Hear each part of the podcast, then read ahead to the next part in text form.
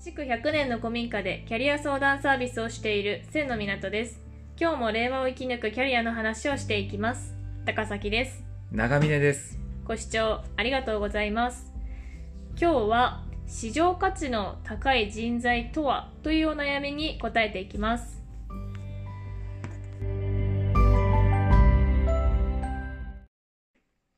市場価値が高い人材とはっていう質問ですよね。そうですね。なるほど、なるほど。これ結構いっぱいあるんですよね、正直。一個では語れないので、なんかいろんなお話を交えていければなと思っていたん、思っているんですけど、高崎さんなんか思い浮かんでますそうですね。どうしようかな。まあ、じゃあちょっと、こういう流れが多いのでっていう流れをご説明しちゃうと、うんうん。まあやりたいこと仕事にしたいですとか好きなことを仕事にしたいですっていう話を伺った時にうん。えそれなんでその仕事を選んだんですかって伺ったらはい。それ市場価値が高いから今必要とされてるかうん。これは多いですよら、ね。そうですね例えば今多いのだと、うん。 IT エンジニアに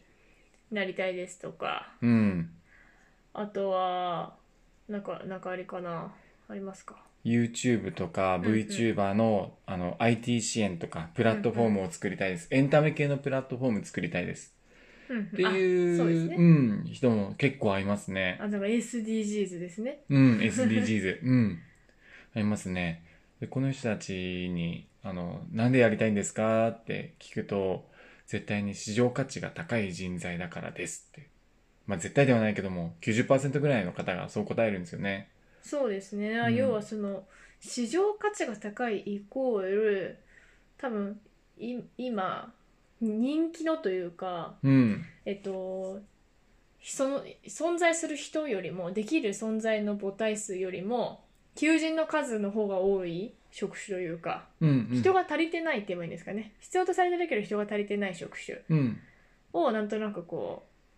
新聞とかで読むとわかるじゃないですかうん IT エンジニア足りてませんとかまあ、新聞とかね、メディアで出るのが、あの、DX 化を進めますとか、うんうんあの、今は IT の時代だ、デジタル化の時代だって、まあ、あの、西部の方でもデジタル庁うんっていうのもまたなんか、新しいの発足するって今日か昨日新聞出てたはずなんで、うんそういうのもあって、あ、今はデジタルの時代なんだっていうのを、みんな、あのー頭で考えられるようになってるのかなとは思います。そうですね、うんあとあれも多いと思うんですけどその求められてるのと自分がやりたいことをこう掛け合わせて例えば絵が好きだからうん。でも IT が必要とされてるからウェブデザインがやりたいですとかうんうんうん。だからここういうパターンも結構多いなと確かにね、はい多いですね。思いますそうウェブデザインとかその IT 系をもともと見ていなかった人でもなんか絵と IT 系を掛け合わせたらウェブデザインしかないんじゃないのかとかウェブデザインがいいんじゃないのかみたいななんか自分の思いっていうよりも経済環境になんかすごい合わせすぎちゃってるんですよね。うんうんうんうんでこれあのーまあ会社名はちょっと置いといた方がいいかなと思うんですけど、まああのーテック系のエンジニアを育てますみたいな、あのよくあるじゃないですか養成学校みたいなのって、うんうんそこに、あのーまあ、23年前ぐらいですかね流行ったじゃないですか一時期、うんうんまあ、今も流行ってるのかなちょっと流行ってないか今は少しずつ落ち着いてきまだあたるんじゃないですかうんう、うんんまあ、まだあるか、うんあのーまあ、テクノロジー系の学校でエンジニア育てますってエンジニア育ったら、えーそこの会社が契約している企業さんにどんどん送り込みますみたいなのって一時期すごい流行ったと思うんですけど、うんこれもあの時代の波に乗ってその教育学校のシステム作ったけども結局市場の波とか時代の波が落ち着いてきたら全然流行らなくなってきたというかそこの人材ってもうあんまり価値ないよねみたいな感じで言われてきちゃったのであの時代に乗っちゃう自分の思いが入っていないのにやりたいこととちょっと違うのに時代の波にあえて乗りに行っちゃう自分を捨てて乗りに行っちゃうっていうのってすんごい危険だなっていうのは思いますね。そうですよね、私これいつもこの話するときに思うことがあるんですけれども、はい、完全にゴールドラッシュなんですよもうんううんだうかんら確かにね。そうよよさ、うんいやーってみんな近海掘りに行くんですよ、よさうんあそこが掘れるらしいってうん言ったんですけど、うん全然儲かんなくって、うんうんそのねだから道具をねうんあの売ってたとこが一番儲かったみたいなうん話でなんか前美味しそうな話うんうん美味しそうに見える隣の芝が青く見えるそれをイコール市場価値が高い職種人材っていう風にうん考えてしまうのがもったいないのとそれをやりたいことだっていう風に考えてしまうことがもったいないって思います。うんそうこれはねもう本当あのちょっと強いことを言うと絶対やめてくださいねってうか本当は言いたいんですよ本本あ音あでは私も言いたいです。そうあのそれやっても市場価値上がらないですよっていうのをすごい伝えた方がいいなと思っていて、うんうんあの皆さん市場価値が高い人材になりたいですって言うんですけど市場価値高い人材ってどんな人ですかってうんうん聞き返すと、いやわからないですとか、えー例えば管理職ですとかうんうん給料が高い人ですとかあと何でしょうね先ほどとかぶっちゃうんですが IT 業界にいる人ですとかうんうんっていう答えしか出てこなくて、うんうんうんうんじゃあなんで IT 業界なのって言ったらもうわからないとかマネジメントなんでやりたいの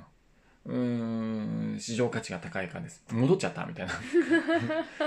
ていう人がめちゃめちゃ多い気がしてならないんですよね、そうですね。でも市場価値なんてもうバナナぐらい腐りやすいと私は思ってますけどね。うんうんうんうんまあ原価償却ですかねって思ってそうて、ですねうん基本だって今市場価値高いところに未経験で例えば行くとして自分がその市場価値が高いと言われている人のレベル感まで達するまでにうんその市場価値が担保されている可能性ってどこまであるんですかってうん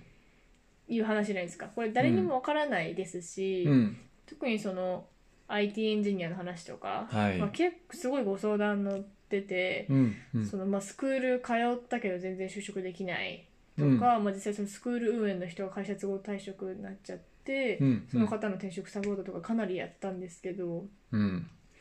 まあ、そそんなに早く多分市場が変わるってみんな思ってなかったけど変わったっていうパターンあるなあそれ結はあ構りまあすいよろんねな業界でこれあると思うのでこううんばっくり IT だ、これからはだから IT に行くんだっていうのはうん違いますと。そうですね。そうだ、この間、うん面白い話があって、うんうん市場価値の高い人材になりたいんですってんいううん相談を20代半ばの方からかな、はいいはい。ただいて、じゃあ市場価値高い人材を書き出してみましょうってやったんですよ。うんうんうんうん、で、出てきたのが、経営者、うんうん、えーマネジメント経験あり、えっ、と、英語が使えるうん、かなこれが市場高い、えー市場価値が高い人材だと彼は思ってたみたいなんで すよ。長峰さんじゃないですか。まあまあまあ1個置いといてであのーで僕は聞き返したんですよじあ、ゃあ今経営してるうん年収300万しか稼げてない人うんうんうん、自営業でねこれは市場価値が高い方なんですかって聞いてみたんですよ、はいはいうんうんでその人言ったのはいやそれは市場価値高くないですいやでも経営してるしマネジメント経験もあるし何英語も喋れるけどなんで市場価値高くなくなっちゃったんですかって聞いたらもうわからないんですよあいやあのーこれ、これだと思って。ー確かうにんそうっすね、なんかだって今聞いてたら、うん。足速くてイケメンで学歴高いみたいな感じで男性選ぶ婚活のあれみたいそうです そうそうそうそう。もう本当にそうなっちゃっていて、それがいいよって言われてるから、それ言っちゃってるだけみたいな。市場価値い、高い人間って言えば、市場価値高い人間になれるんだよとか、このイケメンで足速くてお金持ちだよって言ってれば女の子からモテるんだよって言われてるのともう同じようなもんかなみたいな感じで確かに思ってい確て。かにうん。いやそれですねうん。いやそれなんですよねそうそうそうそうだからあのーそれってどんな人材っていうのをもう一個深掘るもう一個というかうんうもう二つ三つ深掘るみたいな、うんうでんこれで年商例えばねあの一人で5000万のビジネスを作れる人ですよってなったら多分市場価値めちゃめちゃ高いと思うんですよっうんうんうんうんていうところまで深掘んないと市場価値が高い人材っていうのはあの見つからないなというか言語化できないなと思っていてなるほど、うんちなみに長峰さんにとって市場価値が高い人材ってどんな方ですか、市場価値が高い人材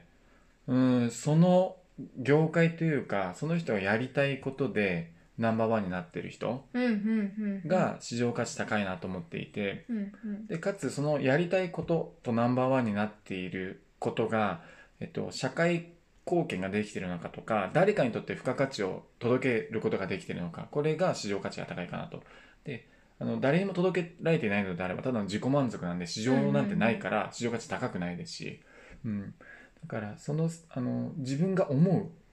分野でのナンバーワンをと取ってるないしは取りに行けていてうんうん取りに行く努力ができていてで誰かに対して付加価値というか価値を提供できているっていうのうがんうん市場価値高い人材かなというのは思います。これはすごい、あの大枠骨組みだけお話しささせていただいているような状況ではあるんですけどうんうんうんこんな感じですかねなんかあります市場高い人市場価値が高い人材って私はこう思うみたいなのってそうですねまあそんなに変わんないと思うんですけど、うん違う観点からっていうふうに考えると、うん、まあ、うん市場価値が高い、そうですねうーんなんかまあいいろいろあると思うんです希少価値っていうのもありますよね希少あのやってる人がいないうんまだ前人未到のうん職種、新しいゼロから、あのビジネスを立ち上げるとか、ゼロからうんその組織で何かをやっていく推進していくっうんていうのは、まあ、市場価値高い簡単な答えかなというのが一つとうんあとなんか今の時代っぽいなって思うのが、うんあの社内外もないし、まあ、あの経営してる方でいらっしゃればはいいろんなネットワークから信頼されている人、まあ確かに人脈ね人脈人脈そうですね、まあうんうん人脈がたらたらあればいいってだけじゃなくってうん数とかは正直全然関係なくって、うんうんあの一緒にチームで仕事をできる人っていうかうんうん信頼されてるからチームが組めて、うんそのチームでこう一緒に何か推し進めてうんいくことができる人うんはなんか常に多分何か新しいことを形にして実行している方だと思うので。うんうんうんすごい市場価値高いと思います。そうですねてか今思ったんですけど経営者の人って市場価値高い、うん、人間になりたいですって言わなくないですかえー、わかんない。そうなんですかね。市場に大きいインパクトを残したいとか、うんうんあの付加価値のある製品をマーケットにあの届けたいっていう人はいるすごいいっぱいいると思うんですけどイコール市場価値高い人材になりたいって言ってる人ってあんまり見ないなと思っていてうん。いやーでもただただお金持ちになりたい人も普通に社長になっちゃう人いますし、うんなんかその社長に一回なって成り上がればいい会社に行けるって思ってる人も全然いるんで、うんうんうんそれはなんか社長イコールできるみたいな感じではないかなってなるほどねなんかそれっ思るてかもですね最近なんだろうな成り上がってる会社っていうのかな、うんうんうんうん出てきてる会社成長してる会社の社長ってそんな人すごい減ってないですかあちょっとで昔前はあったそうあうの、ん普通に組織化してる社長はそういう人いないと思います。うんでもうん一人社長とか、あそうですちょねっとあや一人社長怪しい人うんいるじゃないですか、普通になんかなんか何ヶ月で収益化みたいな、うん法人設立何々みたいなうん方とかは泣きな臭いなってやっぱり思うのと、うん向かってる方向性がちょっとなんか、まあ個人に向いてますからねそうだからそういう方は市場価値とかまだ気にされてんじゃないかなって気はします、ちょっと時計がある言いもし方かでしすたけらうど、んうんうんそうなんかあのー皆さんが目指すようななんか例えばまあまあの松下幸之助とかもう多分市場価値高い人材になれとは言ってたかもしれないですけど自分が市場価値高い人材になるとかは多分言ってないかもしれないですし最近出てきてる会社さんとか、まあ、我々の市場で言うとポジビルさんとかミートキャリアさんとかっていうの社長さんとかが市場価値高い人材に私はなるっていうのって一回も見たことないなと思っていうんて。うんうんうんいや、うんほんとそうですねじゃあユニクロの柳井さんが好きなんですけど、うんうんあの市場価値じゃなくて顧客の価値を取りに行くと市場が作れるっていうかいやそうそうなんですよね、そう基ま本さ的にまさにそう思うんですよね。そうなんですよねうんというかあの就活というか面接のキーワードこれ新卒は一回あの置いておきますうんうんいきなりその1年で市場価値高い人材って何とか言われても難しいと思うし、それ言っちゃいけないよっていうのもあれだと思うのでうん中途採用で市場価値高い人材になりたいですっていうのはもう NG ワード NG ワードですねにしなくちゃいけないかなと思ってるぐらいこの市場価値高い人材になりたいですっていう人の、えっと、頭の中の構造ってちょっと弱いなってちょっとカッツって入れられちゃいますねそうそうそうあのちょっと怖い面接官とかに当たっちゃうと、おやおやって言わそれれこちゃ。そうひろゆきさんと かに会ったらえそれ言ってる時点で市場価値ないよって言われそうだなって、それありそうですね。う、ん、えそんなの市場価値って自分で考えるものなんでみたいな感じで淡々とん言われそうなんでですよね、まあ、気持ちはわかるんですよね。だって、いい、いいものだってね、うんみんな手に入れたいし、うんうんうん楽して、なんかそういう立場になられるんだったら、なりたいという気持ちはわかるんですけどね。うんうん。そうなんか市場価値って先ほどあの高崎さんの方がいあの言っていた柳井さんの言葉、うん。えーまあ、顧客満足度が上がれば市場価値が自分についてくるよというかその製品についてくるよって話だと思うのでじゃあ自分が顧客満足度って言ったら難しいと思うので、えっと、届けたいサービスうん。とか今、あのー今の世の中を見て届けるべきだ届けられるサービスって何かっていうのを思いっきり言語化しに行くうん、うんっていうことをまずはやってほしいなと市場価値が高い人材っていう抽象度の高いものではなく、そうですね。うん、それをどういうふうにやっていきたいのかっていうのが、多うん分職種とか、うんうんあの自分が好きなこととかっていうのにつながってくると思うんですよね。うんうんなんかあのーすごい抽象度の高い話になっちゃうから難しいなと思うんですけど例えばの場合あの僕の例とか話してもいいですよこうこ、んうんもちあろんの僕の場合だと、まあ、今は今言ってるのが、えっと、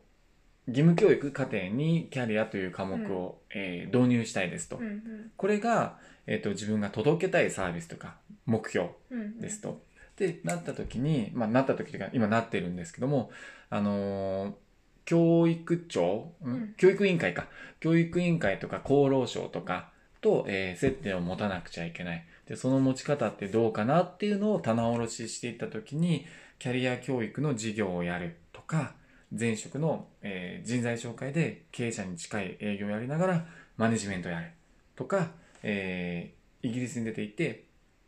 えー英語を学ぶと、えー海外の商習慣を学ぶみたいなっていうのを一つ一つ、えー分解していってたどり着くのが、えーキャリア教育っていう授業をするみたいなっていう分解の仕方ちょっと分かりにくかったかな あんま分かりやすくなかったかもです。そっかそっかそっかちょっとなんか紙に書きたいなって思っちゃうんですねこういうのってねよくないななんか補足説明というか分かりやすいように今の分かりやすいようにですか、うんただそのこれもまた抽象的な話になっちゃうんですけどうんうんそのやりたいな届けたいなって思うことのを具体的に考えるのと抽象的にまとめるのっていうのを繰り返してるんですよね長う峰んさうんは。んうんまあ、キャリア教育っていうふうに考えると大枠で。うんやらなきゃいけないことってなんだろうっていうのをバーって細かくうんう書んき出して、その細かいのをこうちょっとずつまとめていくって感じですね。うんうん例えば教育っていうところだと、うんあの人のあのなんだキャリアの支援を実務経験として積むとかうんうんなんかまずは大人の支援をするとかうんなんかそういうのがあって、だからそこグローバルっていうところだとうん英語を留学して勉強するうん海外で、えー就活をする実際海外で小習慣学ぶみたいな感じで、うんこうステップを一個ずつこう分けてまとめて分けてまとめてみたいうんうんうんな感じで、まあ、ちょっと現実に近づけていくみたいな感じですうかんね。うん、そうですねもうあのー高崎さんが今話して説明してくれてる隙にちょっとメモ取ったんですけどそうやりたいことなんですかって聞かれた時うに、んあの僕は何て言うかとキャリア教育ですと。うんでなんでっていうのは一回置いとくんですけどもキャリア教育をするために何をするかっていうのをポイント書き出してみたんですキャリア教育ってあの日本でもいいし海外でも僕はいいと思っていたタイプなんで、となると英語文化圏、えーまあ、異国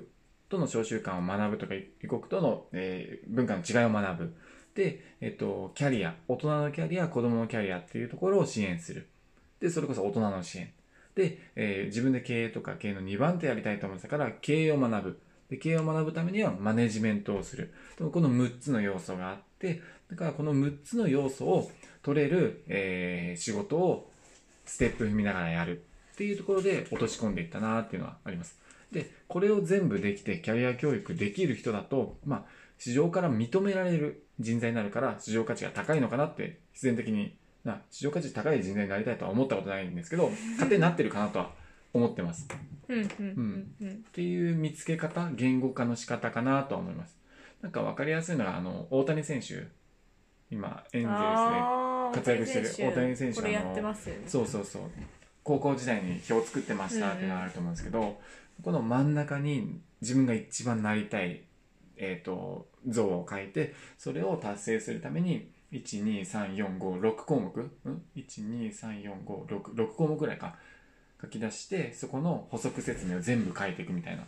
のをやっていたんですけどそこをあの大人もやらなくちゃダメだと思います中途、うん、中途採用とか転職希望者の方もやらなくちゃダメだなとそれが市場価値が高い人材になるというのは真ん中に来てもいいんですよ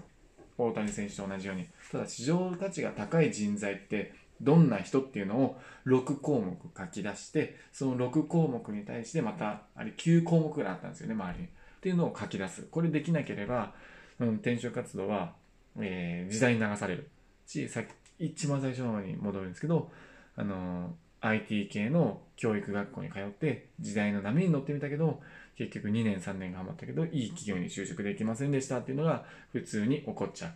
とは思いますそうですねあの、うんもう先に言っておくとネットに落ちてないのでこの情報って、うん本もだいぶ読まないと難しくって、うんなぜかというと自分と向き合うのと最新の情報を手に入れるのと、うんいろんな人脈を介さないと情報が取れないっていうのでうん一人でやるのだいぶ厳しいんですよね厳しいですねこれはうん同じ業界で同じような仕事をするんだったら別なんですようんうんそういう転職を望んでる方だったら別なんです正直うんエージェントに聞いて以上です そうですねでもそうじゃない場合うはん情報の取り方全然変わってくるので、うんその道の方に相談することをお勧めしますうん壁打ち相手でも、そうですねまさになのでまあちょっと時間も結構経っちゃったのであれなんですけどえっ、と市場価値が、えー上がる人材になりたいこれはうんまずなしにしましょう、そうですっていねうのが今日の総括ではあるかなとは思います。で、えっと、試してみてほしいのは大谷選手と同じような、えー項目を書き出すっていうところと今高崎さんが言ったプロに相談しましょうですねうんまさにそうかなと。そう大谷選手のやるってなっても多分プロに相談しないとなかなかあれできないと思います大谷選手も親に相談して監督に相談してあれ書き上げたで親がそのなんだっけあの野球結構精通してる人だったし監督もまあ野球に精通してる人だったから出来上がったあのプロに頼ったから出来上がったじゃあ今回キャリアってなった時にキャリアのプロって誰だっていうのを考えていただいて、えー相談しに行くのがいいのかなと思いますぜひ私たちにも相談してください そうですね。選んでいただけるかこわのテかんなンションでどんどいんどんどん、 うん、あの、壁打ちさせていただくので、ぜひ、あの、お困りの方、あの、いればというか、たくさんいると思うので、日本って今、8割ぐらい困ってるって言われてるので、うん、いつでもご連絡お待ちしてます。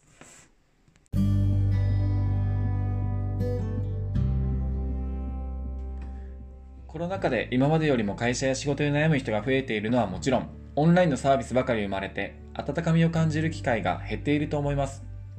今までキャリアについて考えてこなかった方、新しい働き方にチャレンジしたい方、ぜひこの配信を聞いてみてください。実際に会いに来てくれる方がいらっしゃれば嬉しいです。オンラインでの面談もやっていますので、直接相談したいと思ってくださる方は、プロフィールのホームページよりご予約ください。フォローもぜひお願いしますそれではまた次回お会いしましょう。ありがとうございました。